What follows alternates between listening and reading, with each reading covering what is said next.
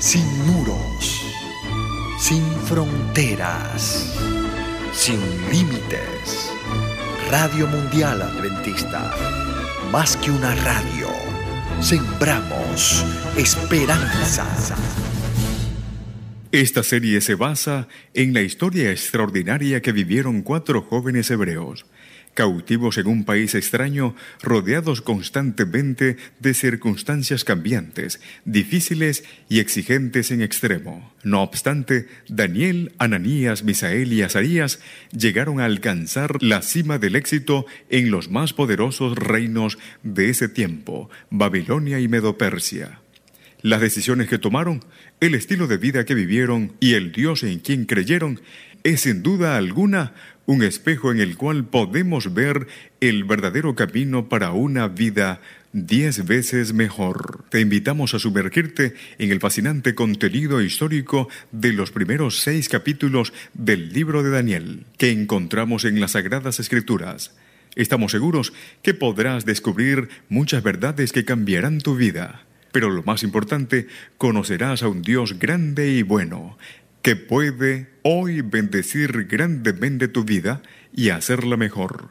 Un Dios que puede acompañarte en los momentos más difíciles de tu vida y librarte de los problemas más grandes que puedan asediarte. Entonces clamarás, hay un Dios en los cielos, porque Él es el Dios viviente y permanente por todos los siglos. Su reino no será destruido y su reino nunca tendrá fin, que salva y libra y hace señales y maravillas en el cielo y en la tierra. Continuar el curso normal de la vida o escoger cambiarla es la primera decisión de poder que podrás hacer. Tú decides. Oramos para que Dios te bendiga grandemente y escojas lo mejor. Tema de hoy. Hacia una vida diez veces mejor. Una de las experiencias más dolorosas del ser humano es enfrentar la cara indeseable del infortunio y del dolor.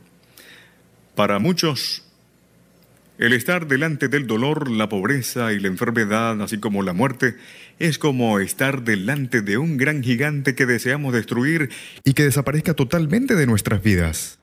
¿Quién no ha estado enfermo en este mundo? ¿Quién no ha padecido necesidad, dolor o la pérdida de un ser querido? ¿Existe alguien que no haya sido sitiado por un futuro incierto al perder el trabajo, la esposa, la familia o su propia dignidad? Al experimentar una de esas circunstancias, puedes quizás comprender lo que sintió un joven de 18 años al enfrentarse contra el mal gigante.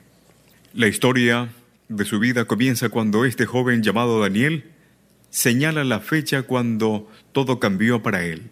Según el libro de Daniel capítulo 1, el verso 1 dice que en el año tercero de Joacín, rey de Judá, vino Nabucodonosor, rey de Babilonia, y la sitió. El ejército comandado por Nabucodonosor tomó la ciudad donde él vivía, capturó al rey y subordinó a su reino.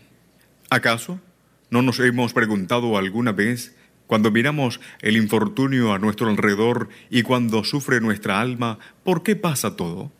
No importa cuántas veces tengamos que enfrentar el sufrimiento, nunca podremos acostumbrarnos lo suficiente como para que eh, pase delante de nosotros sin preguntarnos por qué. ¿Por qué?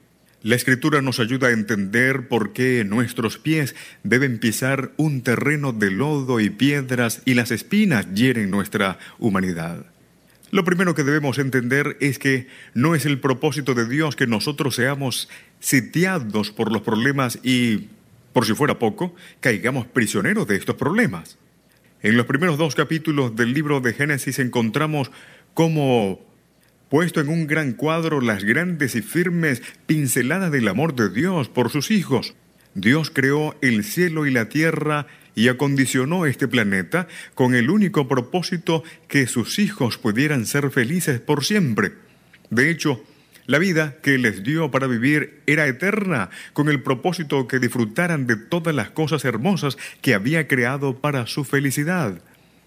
La escritura dice que todo lo que había hecho Dios era bueno en gran manera.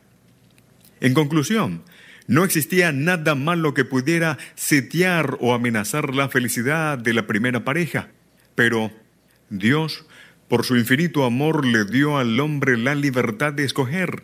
El hombre podía decidir si quería seguir disfrutando de todas las bendiciones y bondades de Dios o elegir el camino del conocimiento y obediencia al mal. Desde ese momento el hombre poseyó la más importante riqueza o reino que todo hombre, rico, pobre, educado o ignorante, libre o esclavo, mujer u hombre puede tener. Esta riqueza o reino que todo hombre, desde el primer hombre hasta el último que habita en este planeta, tiene, es el poder de la voluntad, el libre albedrío o la capacidad de decidir qué podría hacer con su vida. El mismo Dios Todopoderoso no le cercenó o limitó al hombre su poder para decidir.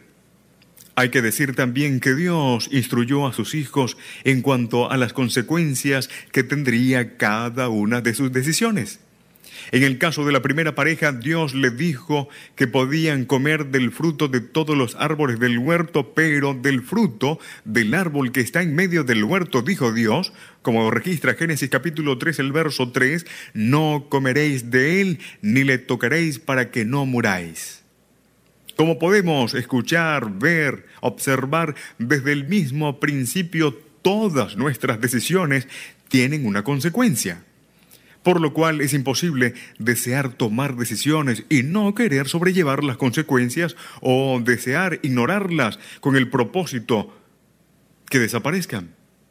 La palabra de Dios nos cuenta que tristemente nuestros primeros padres tomaron la decisión incorrecta, usaron su capacidad de elección de forma equivocada y entonces entró el reino de pecado con toda su opresión y miseria a combatir contra el reino de Dios. Desde ese momento, lo bueno de este mundo es entonces amenazado y sitiado por lo malo y la felicidad por la tristeza. Esa es una de las razones por las cuales hoy vivimos en un mundo con estas lamentables características. Pero, ¿qué fue lo que pasó en el caso de Daniel? ¿Qué decisión tomaron para que ellos, además de sufrir las consecuencias propias de vivir en un mundo de pecado, sufrieran las consecuencias de un cautiverio? Descubrieron lo ocurrido. Daniel presenta la causa de los hechos cuando dice, según lo registra Daniel en el capítulo 1, el verso 2, y el Señor entregó en sus manos a Joacín, rey de Judá, y parte de los utensilios de la casa de Dios, y los trajo a tierra de Sinar, a la casa de su Dios, y colocó los utensilios en la casa del tesoro de su Dios. La causa es clara. Dios lo permitió. ¿Por qué Dios lo permite? ¿Por qué Dios permite que se lleven los utensilios sagrados para ser colocados delante de otro Dios? ¿Por qué Dios no cuidó a su pueblo y a sus cosas. Si Dios es tan poderoso, ¿por qué permite todo eso? ¿Por qué algunas veces parece que el mal es más poderoso que Dios y que el Dios falso está venciendo al Dios verdadero? En este punto es necesario también afirmar que nunca fue el deseo de Dios que todo eso pasara. El gran amor de Dios por su pueblo solamente tenía para ellos promesas de grandes bendiciones. Dios escogió a un hombre llamado a Abraham para formar un pueblo que se convirtiera en una luz para el mundo y demostrar lo que Dios puede hacer con aquellos que le sirven de todo corazón. El objetivo era claro. Él sería su Dios y ellos serían su pueblo. Un pueblo especial que sería el objeto de toda la misericordia y bendición de Dios. Dios tenía el propósito que su pueblo fuera exitoso en siete aspectos que voy a, mencionar en esta ocasión. En primer lugar, en la santidad de carácter, porque la prosperidad espiritual había de preparar el camino para la prosperidad material. En segundo lugar, las bendiciones de salud. La debilidad y la enfermedad habrían de desaparecer enteramente de Israel si el pueblo se adhería estrictamente a los principios del sano vivir, como lo registra el libro de Éxodo capítulo 15, Deuteronomio capítulo 7. En tercer lugar, intelecto superior. La cooperación con las leyes naturales que rigen el cuerpo y la mente daría como resultado una fuerza mental siempre creciente y el pueblo de Israel recibiría la bendición del vigor intelectual de una aguda perspicacia y de un sano juicio. En cuarto lugar, hablando de éxito, habilidades para la agricultura y la ganadería. Sí, la tierra se transformaría en tierra de gran fertilidad. Finalmente desaparecería peste y enfermedades, inundaciones y sequías, y no habría fracasos en las cosechas. Era lo que Dios tenía preparado para cada uno de estos. Cinco. Artesanía excepcional. Según lo registra el libro de Éxodo capítulo 31, 35. Los conocimientos técnicos permitirían que los productos fabricados en Israel fueran superiores a los de todos los otros. Éxito. El sexto, prosperidad sin par. Usted puede leer con detalle allí en su hogar el capítulo 8 del libro de Deuteronomio, el verso 17 hasta el 18, el capítulo 28 del versículo 11 hasta el 13, prosperidad sin límite alguno. Y en séptimo lugar, grandeza nacional. Los embajadores gentiles, al regresar a sus países, habrían aconsejado a sus compatriotas, vamos a implorar el favor de Jehová y a buscar a Jehová. Según Zacarías capítulo 8, el verso 21 al 22, primero de Reyes capítulo 8, versículo 43, el 41 hasta el 43. Si Dios había prometido todo esto, ¿por qué entonces ahora su pueblo es llevado cautivo? En el libro de Deuteronomio encontramos que Dios le dijo a su pueblo por medio de Moisés, en el capítulo 11, el verso 26 al 28, He aquí yo pongo hoy delante de vosotros la bendición y la maldición. La bendición si oyereis los mandamientos de Jehová vuestro Dios, que yo os prescribo hoy, y la maldición si no oyereis los mandamientos de Jehová vuestro Dios, y os apartaréis del camino para ir en pos de dioses ajenos que no habéis conocido. Así que el registro bíblico nos dice que los últimos reyes de Judá en su mayoría habían hecho la elección equivocada. El mismo Joacín dice la escritura segunda de Reyes el segundo libro de los Reyes, el capítulo 23, el verso 37, dice que hizo lo malo ante los ojos de Jehová conforme a todas las cosas que sus padres habían hecho. En su misericordia, de acuerdo con el libro de Daniel, Dios esperó tres años para ver cuál sería la decisión de Joacín o que Joacín tomaría, de la misma manera como esperó que Pedro negara también a Jesús tres veces antes de que el gallo cantara. Pero la misericordia de Dios no se separa de su pueblo nunca. Puede ahora estar viviendo momentos de gran tribulación, pero no todo está perdido. No todo está perdido. Dios no permitió que se llevaran todos los utensilios del santuario para decirle a su pueblo que no todo estaba perdido y que su misericordia estaba con ellos. Aun cuando somos golpeados por el enemigo, Dios le dice al enemigo, tócale, tócale, pero no te permito que le destruyas, porque mi misericordia y mi amor están con él. Esa fue la experiencia de Job. Los que hoy estamos con vida, a pesar de todo lo que han pasado o hemos pasado en nuestro mundo, y en nuestras propias vidas individuales, es porque todavía la misericordia de Dios está con nosotros. Qué bueno es el Señor. Mientras caminaba por el desierto, por más de dos meses, Daniel pensaba en qué pasaría con su vida. Su futuro era incierto y negro. Ahora no tenía una patria, un hogar, una familia, Daniel se parecía al hombre que tiene que pagar el alquiler de su casa, sus hijos necesitando educación y comida, y, recientemente ha sido despedido del trabajo en un lugar donde muchos están desempleados sin la esperanza de encontrar un empleo. ¿Qué esperanza hay? ¿Qué hacer? Pronto apareció la oportunidad para, para Daniel. Pero la oportunidad apareció según los patrones de este mundo. Representado por Babilonia en este caso, en el reino de Babilonia, como era en el mundo ahora, se valoraban los logros humanos. En el reino de Babilonia tú tienes valor si eres una de una familia importante, no tienes defectos en tu cuerpo, tienes belleza, posees sabiduría y conocimiento, y si eres idóneo o estás preparado para estar en el palacio de los reyes.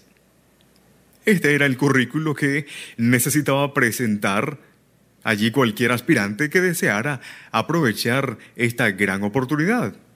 Puede usted observarlo en el libro de Daniel capítulo 1, el verso 3 y el verso 4.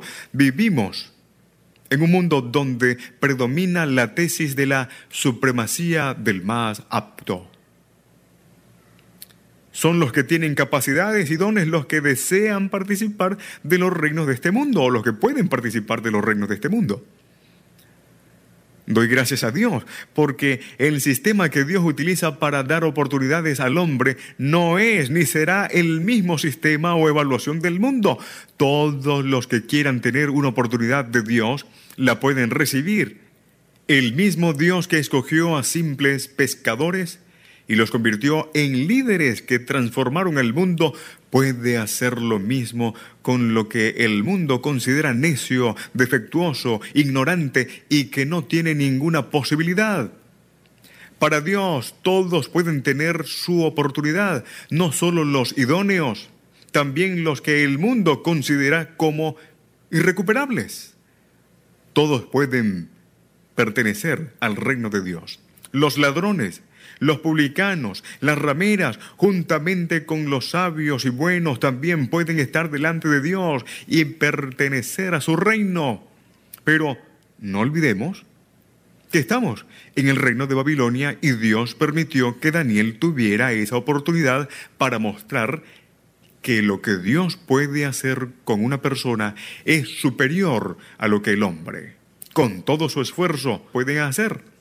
Es el deseo de Dios de mostrar delante del mundo su gloria por medio de sus hijos. El rey Nabucodonosor puso como condición para los que fueron escogidos comer cada día de su comida, que él consideraba como superior, y beber de su vino, además de cambiar el nombre de cada uno de los aspirantes.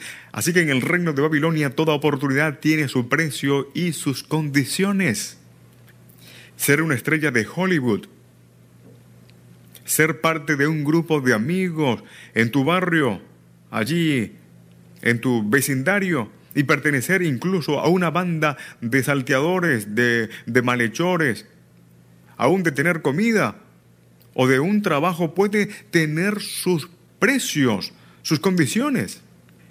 Estas condiciones pueden ir desde salir a comer juntos, beber un poco de licor, quizás fumar un poco de marihuana, crack o cualquier otra sustancia, inyectarse un poco de droga, compartir un secreto de algo que hemos hecho malo y que no deseamos que nadie lo sepa, o vender nuestro cuerpo prostituyéndolo para conseguir un poco de comida. La diferencia de las oportunidades que Dios da es que además todos pueden disfrutarla el precio y las condiciones para tenerlas permanentemente ya fueron pagadas por Jesucristo en la cruz del Calvario. Hay muchas personas que permiten que su vida sea dominada por las circunstancias y en el mejor de los casos arrastrada. Pensemos por un momento la gran cantidad de personas que hoy están prisioneros en la cárcel que aseguran que fueron las circunstancias las culpables de sus actos y no su propia decisión. ¿Cuántos han perdido su familia, su trabajo, su dignidad y argumentan que fueron las circunstancias las que lo obligaron? Fue quizás el hecho de casarse con la persona equivocada, nacer huérfanos, no tener todas las oportunidades que otras personas tienen o estar signados tal vez por la mala suerte. La gran verdad es que no son las circunstancias los que marcan nuestro destino. Son nuestras decisiones con relación a Dios y a nuestras vidas los que definen nuestro futuro. Hoy tu destino puede cambiar por las decisiones que tú puedes tomar. Daniel sabía que había sido las decisiones de Eva y Adán las que lo habían definido y habían definido su destino y las decisiones que Joacín, lo que habían también cambiado el futuro de la gloria del reino de Judá en las consecuencias de dolor y de prisión. Por todo esto Daniel hizo lo que cualquier ser humano de esta tierra puede hacer para cambiar su vida. Tomó una decisión. El libro de Daniel capítulo 1, en el verso 8, podemos leer.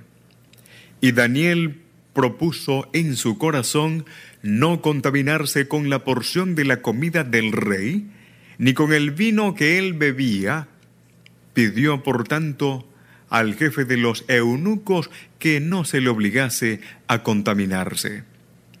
Para Daniel, escoger contaminarse con lo que el mundo le ofrecía no era la única opción que él tenía.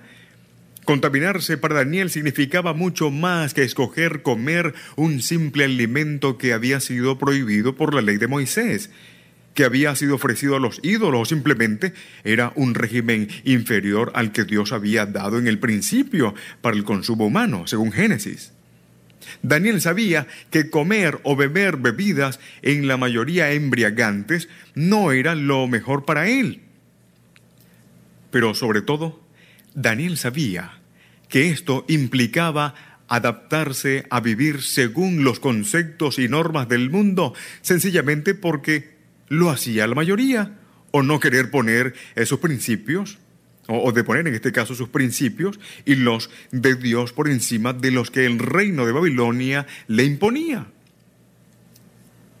En el mundo de Daniel como en el de hoy, se espera que vivamos de acuerdo a sus principios, comiendo y bebiendo sus bebidas actuando, viviendo y haciendo transacciones comerciales conforme a sus patrones, que por una noche de placer, por una noche de placer, por una ventaja fraudulenta o una relación ilícita, los principios sean echados por tierra.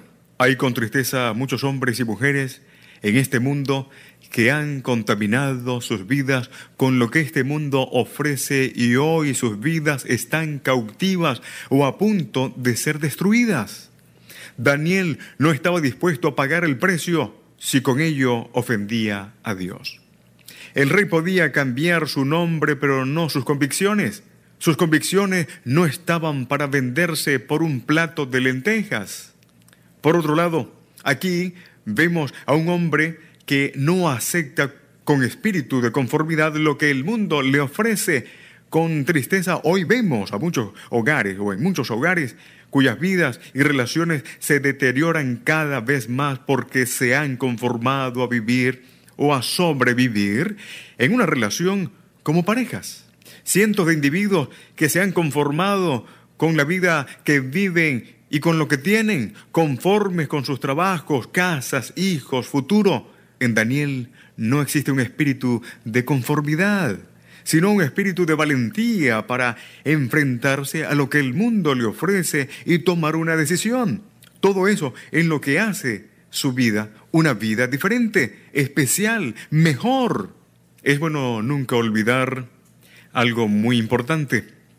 Una vida contaminada nunca podrá ser mejor. La contaminación como el pecado destruye la vida. La infidelidad, la culpabilidad, la amargura y el resentimiento están contaminando muchas vidas y robando su, su felicidad. La escritura dice que Daniel propuso en su corazón y luego le pidió al jefe de los eunucos que le ayudara Así que Daniel puso en práctica el gran secreto del éxito, decidir y actuar. Son muchos que sueñan en sus corazones, pero nunca ponen en acción sus sueños. Y Daniel hizo una decisión y actuó porque creía que Dios estaba dispuesto a bendecir a los que ponen su confianza en Él. Daniel estaba dispuesto a poner toda su fe en Dios porque él creía que lo que Dios ofrece es superior. Lo que Dios ofrece siempre es mejor que lo que el mundo ofrece. Por esto Daniel le pide al jefe de los eunucos que hiciera una prueba de 10 días y que luego comparara. Usted puede encontrar este registro allí en el capítulo 1, el verso 12 y 15. Las implicaciones de esta parte de las escrituras son demasiado poderosas para ser pasadas por alto. Primero, Daniel puso su fe en Dios y se propuso a participar de una prueba por diez días. Durante esos diez días, su Dios debía demostrar lo que él había escogido era lo mejor. En segundo lugar, Daniel invitó al jefe de los eunucos a hacer una competencia, aunque el mundo considera que su ofrecimiento es muy superior a lo que Dios ofrece, Daniel invitó a hacer una, una comparación. Y esta comparación confrontaba a los dos estilos de vida, el estilo de vida del mundo y el estilo de vida según Dios. ¿Cuál es el mejor? El registro sagrado dice que Dios hizo algo muy especial. Dios bendijo a Daniel y le dio gracia delante de todos. Usted encuentra el capítulo 1 en el verso 15 hasta el 20. Le dio conocimiento y cuanto le hicieron el examen allí al hacerlo, al evaluarlo, fue encontrado diez veces mejor. Estoy convencido que Dios desea dar a todos, a todos, entiéndase bien, los hombres una vida diez veces mejor. Si comparamos, nos damos cuenta de que Él ofrece eh, lo que el Señor nos está ofreciendo es infinitamente superior. Estoy seguro de que Dios no patrocina los fracasos, para nada. Para aquellos que ponen su fe en Él, entiéndalo bien Estoy completamente convencido de que Dios no patrocina los fracasos para los que ponen su fe en Él. Dios te promete, acontecerá que si oyereis atentamente la voz de tu Dios, para guardar y poner por obra sus mandamientos, que yo te prescribo hoy, también Jehová tu Dios te exaltará sobre todas las naciones de la tierra el libro de Deuteronomio, el capítulo 28, el versículo 1 hasta el 13, el Señor lo dice de esta manera y continúa diciendo, y vendrá sobre ti todas estas bendiciones. Bendito serás tú en la ciudad, bendito tú en el campo, bendito el fruto de tu vientre, el fruto de tu tierra, el fruto de tus bestias, la cría de tus vacas y los rebaños de tus ovejas, Jehová te bendecirá, enviará sus bendiciones sobre tus graneros y sobre todo aquello en que pusieres tu mano. Te pondrá por cabeza y no por cola, dice el Señor. Y primero de Samuel capítulo 2, el verso 30. Yo honraré a los que me honran. ¿Cuál es la vida que quieres para ti? Que el Señor bendiga tu decisión.